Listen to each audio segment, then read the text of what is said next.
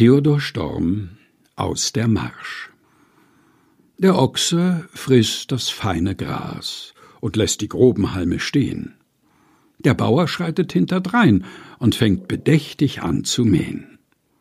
Und auf dem Stall zur Winterszeit, wie wacker steht dem Ochs zu kauen.